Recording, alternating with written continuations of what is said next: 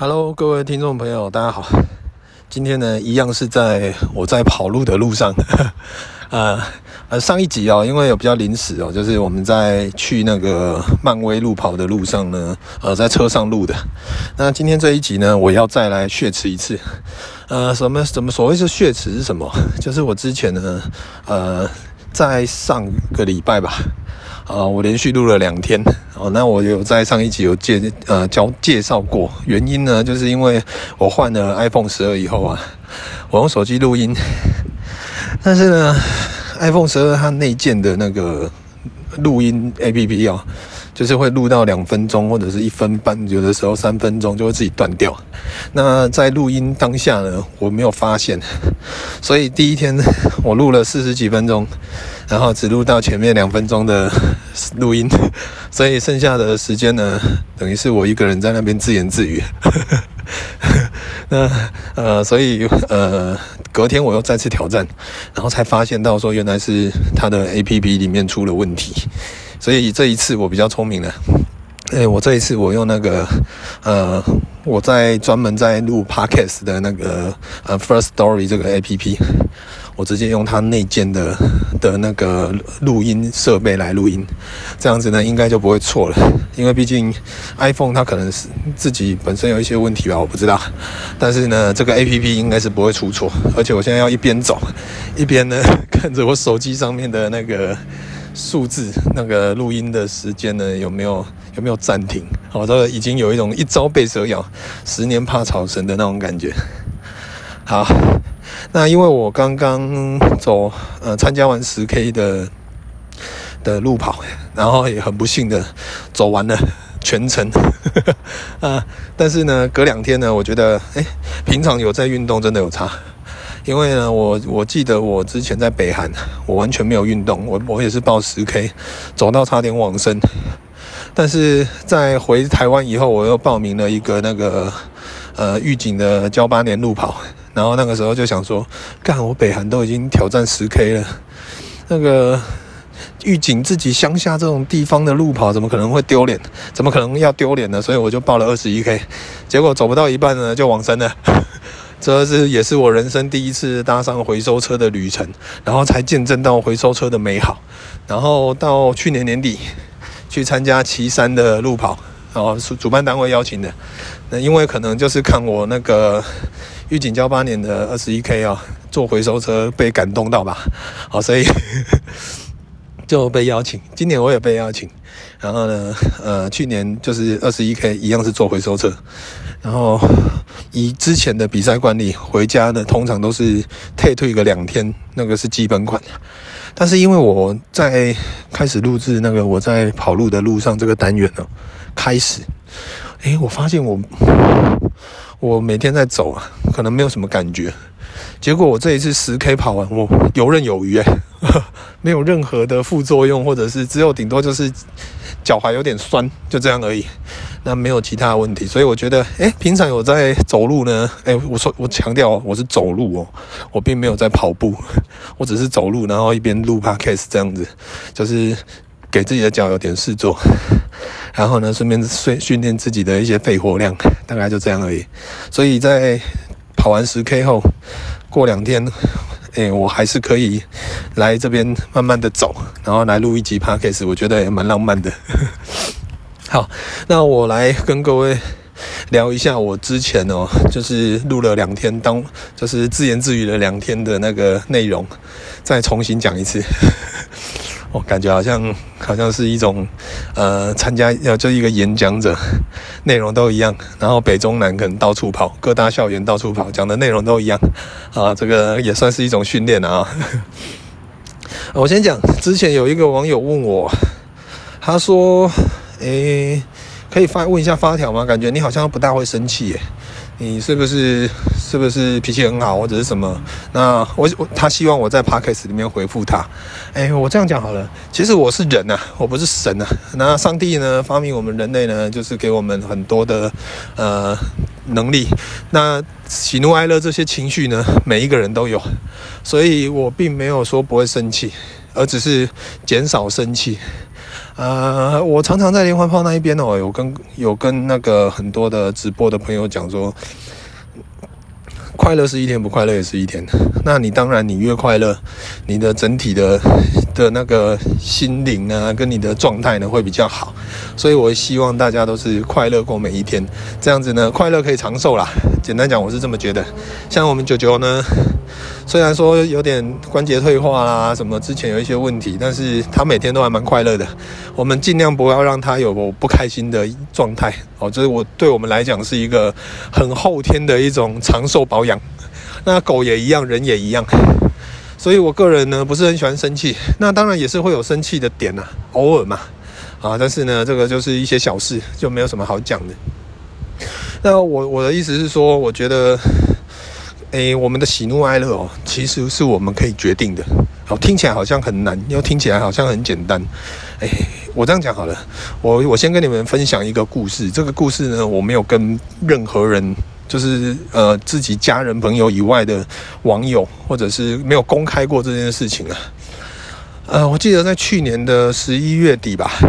那个时候好像《Star War》的最后一集啊，反正就是那一集发出发表之后呢，我跟林太太有去去那个南方的微秀看这这一个电影，然后在看到后面的时候呢，就有一幕就是那个女主角瑞，她就站在星空下。然后镜头往上拉，然后上面是很大的星球，然后呢越拉越远，就是开始到那个宇宙去。在那一刻开始，我整个人瞬间不舒服，然后呢开始冒汗发抖，然后呢呃就是那个状态真的非常糟糕，然后头很晕。所以后来我就我们店里没有看完，我就直接跟林太太讲说，我真的真的很不舒服，我想要先离开了。然后我们就走了。然后走的时候呢，想说没事，结果没有，越来越严重。然后后来我觉得我已经认定我没有办法开车回玉井了，所以就在当下，因为刚好在市区嘛，我岳父呢就开车载我跟林太太，我们去成大挂急诊。那在路上呢，呃，林太太有帮我查了一下。这些症状就是一般所谓的恐慌症，然后呃，在要到那个成大的路上哦，我看到路边所有骑机车的朋友啊，就是经过的路人，我觉得干，好羡慕他们哦。为什么他们可以这么自在的骑车？什么？但是我当下的状态是很想死，非常想死，但是不是想要去自杀，就是觉得很痛苦，痛苦到呢，觉得活着没有什么感觉。但我感觉就是真的，就是像恐慌症这样子，很痛苦，很痛苦。然后一到到一到那个急诊室的门口，我岳父让我们下车，林太太就帮我挂号。一到门口，哎，感觉就好一好一半了。就是你知道那种心理作用，就觉得说，哎，已经来到这个地方了，哎，突然间没有那么痛苦了。但是呢，还是去挂急诊，然后做了一些详细的检查，抽血啦，什么无谓不。然后反正后来医生就是开给我一些抗晕眩的药，无谓不，就回家了。那在那一天，我有发在 IG 上，所以很多人会问我说，为什么我挂急诊？问我原因，问我什么，我都没有讲。哦，就是今天在这一集 Podcast 跟各位分享。那我觉得我自己啦，呃，会有这样子恐慌的原因呢，其实听起来非常好笑。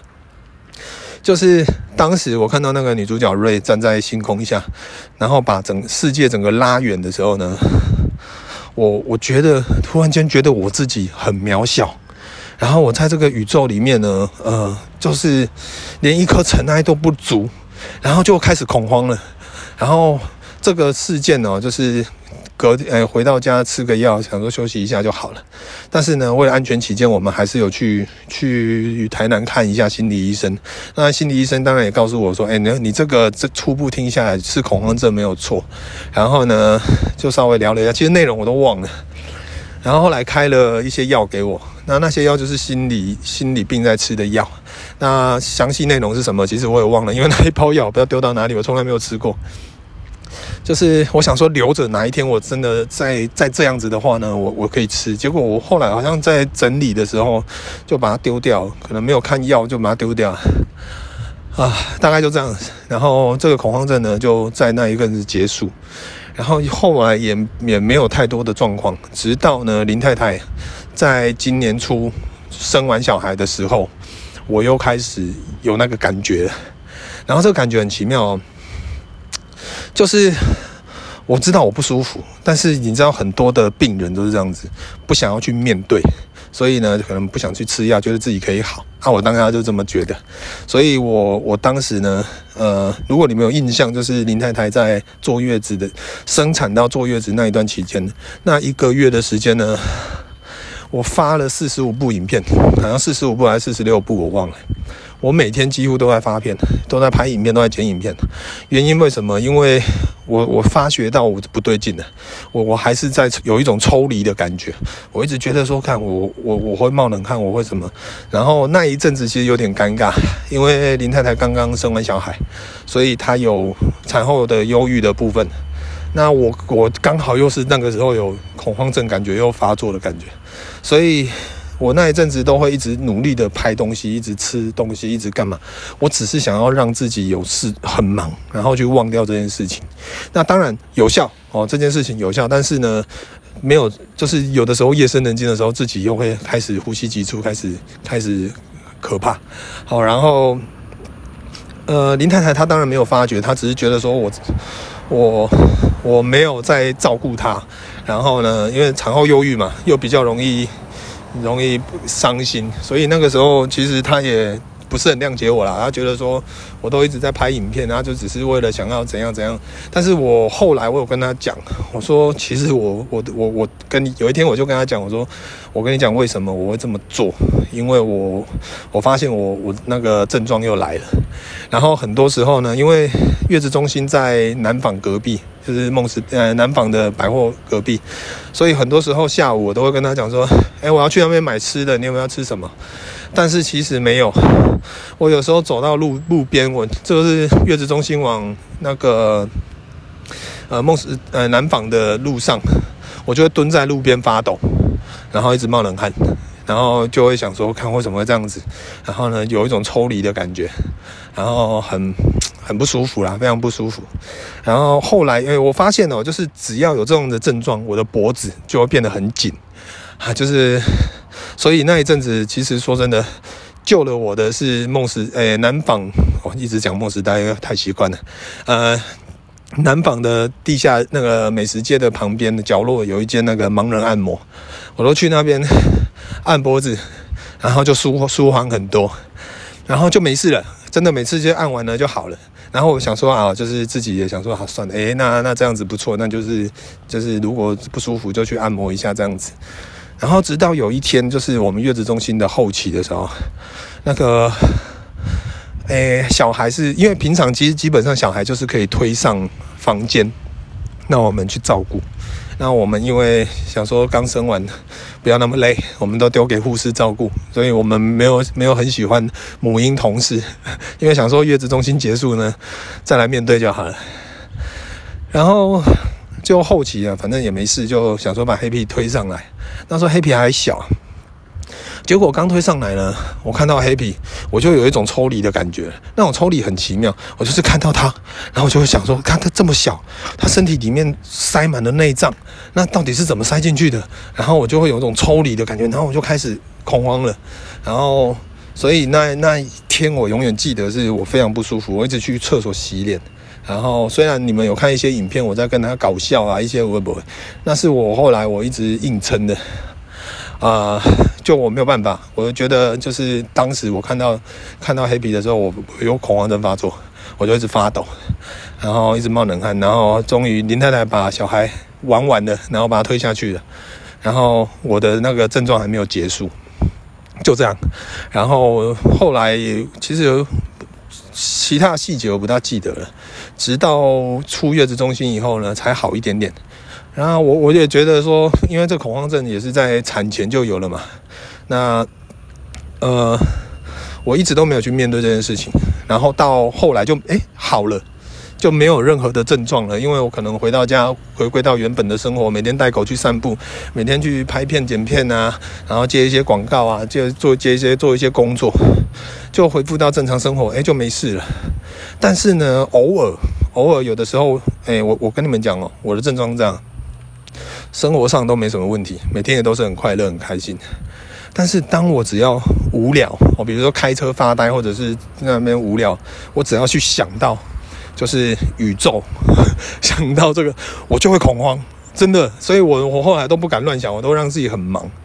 然后我后来觉得这个不是办法，我应该要去面对它。因为之前看心理医生，就是看过那一次，他就讲说：“诶，你其实这种这种东西呢，很正常，你不要去排斥它，你要去面对它。”然后呢，我那时候想说：“好，那我去面对它。”然后前几次都失败，就是我去面对他了，然后就干干又来了，又开始有点有点冒冷汗的那种感觉，开始害怕了。然后到后来，我我我我自己发明了一个东西，我觉得这个东西非常有效。如果你跟我有一样的，曾经有这样子的症状，呃，可以跟你们分享。就是呢，有的时候呢，我我们可以坐下来休息哦，因为我每天看三 C 啊什么，太累了，眼睛可以休息一下。你也可以试着自己让自己去冥想，让自己放松。那以前我其实很害怕放松的时候，因为放松的时候我都乱想。然后后来我就想说，好，那我在放松的时候呢，我试着去想象我自己，我去面对我自己。然后那个时候我就想象我自己是一个国家，我的身体是一个国家，那我呢就是一个独裁的总统或者是一个独裁者，啊，然后。我我有任何权利可以去去决定我的身体，我这个国家要做什么事情？比如说呢，嗯、我的胃是台南市长，我的什么，我的心脏是桃园市长，我，就是哪一个分布到哪一个区域这样子。那当然这跟地理没有关系，就是我真是随便讲的。然后那时候我就觉得，哎，好，那既然我可以控制我自己，我可以管理我自己，包括我们开头讲的，包括我们个人的情绪，哦，你也可以选择你自己快乐多一点。啊，不快乐的事情就尽量不要去去想。好，就是我后来去面对这自己以后呢，哎，我发现其实也没什么嘛，就是那些宇宙抽离的部分，我后来告诉我自己啊，反正你就拯救不了世界啊，啊，你你你想这些也没有意义。哎，我就好了，哎，听起来很愚蠢哦，但是我觉得这个是一个我个人的经验啊。那当然，呃，各位也不用担心，我不是那么严重，只是说我刚刚在用讲的方式呢，是在我呃可能偶尔发作的当下，因为我有认识一些恐慌症的朋友，他们可能本身很严重，人多到人多的地方啊，或者是在某一些状况呢都会爆发，那个真的很严重，不要小看心理病。那我自己也觉得，诶，我为什么会有这样子的症状？我个人蛮乐天的，然后怎么？但是在当下，我自己再回头去看我自己的时候，其实可能有一些是一些默默累积的啦，就是比如说小孩要出生了，自己会有一点紧张的一些成真呃状况也有。然后呢，最主要就是我觉得。我心里面一直觉得自己可以拯救世界，这是你不要觉得我在开玩笑，我我我自己真的这么觉得。所以呢，在当下我看到宇宙这么大，我会觉得说，那我我我我连个地球都拯救不了，我怎么可以拯救宇宙？我就恐慌了，呃，很愚蠢，很愚蠢。但是呃，当我自己面对我自己的时候呢，我告诉我自己，我可以。我可以控制我自己，因为我是我自己国家，我这个身体的领导人，我可以决定我的身体要要做的所有的一切。好，当当我在面对自己，告诉自己这件事情的时候，我拿到了我的主导权。因为我相信啊，很多人哦，其实现在因为文明病很多，不管是躁郁症、忧郁症、恐慌症，很多很多的症状，失眠症啊，很多太多了。那看起来呢，感觉好像。没有很严重，但是我觉得有的时候还是要去面对啊。那我我个人其实就发作就那几次而已，也没有很多。不过我觉得在在想起来的时候呢，真的会非常非常不舒服，我就是很很不想再回到那种状态。那我现在跟各位分享，是因为呃，我已经没有在呃，我在林太太呃生完小孩以后，我们出月子中心后。就到现在，大概三月、四月过后到现在就都没有没有任何的症状了。因为因为我知道我我在面对我自己的时候呢，我我把我自己当成是我这个国家的领导人。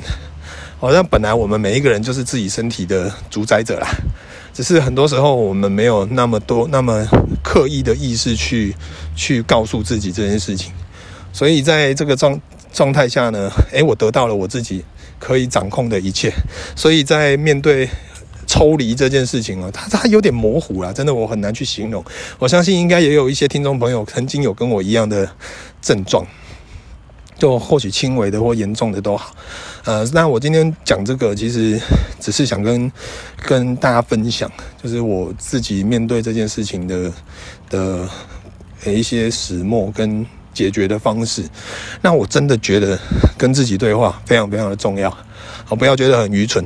哎，你你你自己想想看，我连我自己都觉得我可以拯救世界，然后我就恐慌了。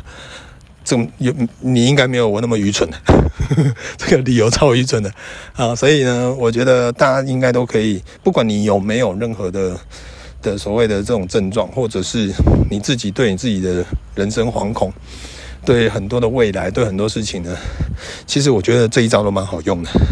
有空啊，自己找一个地方安安静静的，呃，你要冥想也好，你要躺下来休息也好，然后呢，跟自己对话，跟自己讲说你自己你自己身体的，你要用总统也好，你要用独裁者，你要用一个管理者或者是一个神都好，好，反正你就是告诉你自己，这个身体就是你最大，然后呢，你可以掌控所有的一切。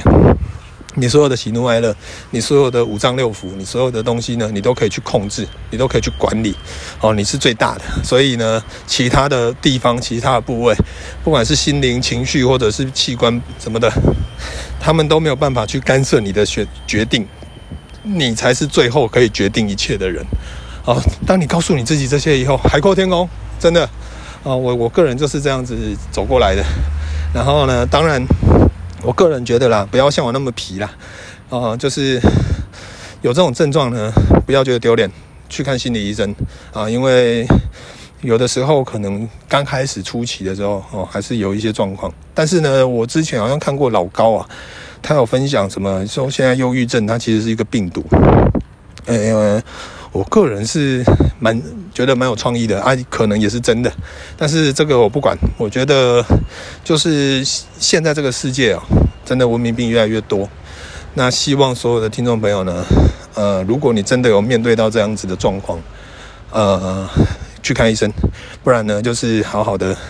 找一些时间面对自己，跟自己对话，我觉得真的真的非常有效哦。我跟自己对话完以后呢，我现在做什么事情都非常的有自信 哦。就算你们撇开我没有恐，曾经有过恐慌症这件事情，但是呢，我个人真的觉得哎，非常有效哦。我对话以后，我知道我可以主宰我自己，我要做什么事情的时候呢，我可以自己去决定我自己的一切。这样子，诶，我在做什么事情，真的都变得非常有，也比较有力量。然后呢，也比较有自信一点啊，跟你们分享。好了，我差不多要回家了。今天这一集呢，其实之前就犹豫要不要跟各位分享这件事情，但我觉得这也没什么好丢脸的。我觉得最丢脸的是我会有恐慌症的原因，呃，因为我以为我会拯救世界。当我知道我没有办法拯救世界，我让自己回归到最原始的时候呢，回归到自己的。本质的时候，我我就解脱了，我就没有没有这样子的症状跟想法了。所以这部分呢，呃，跟所有有缘人分享啊。那如果你们没有这个症状呢，很好哦。但是呢，不管有没有病，都是呢好好的去面对自己，我觉得这很重要。好了，今天就跟跟你们聊到这边喽，拜拜。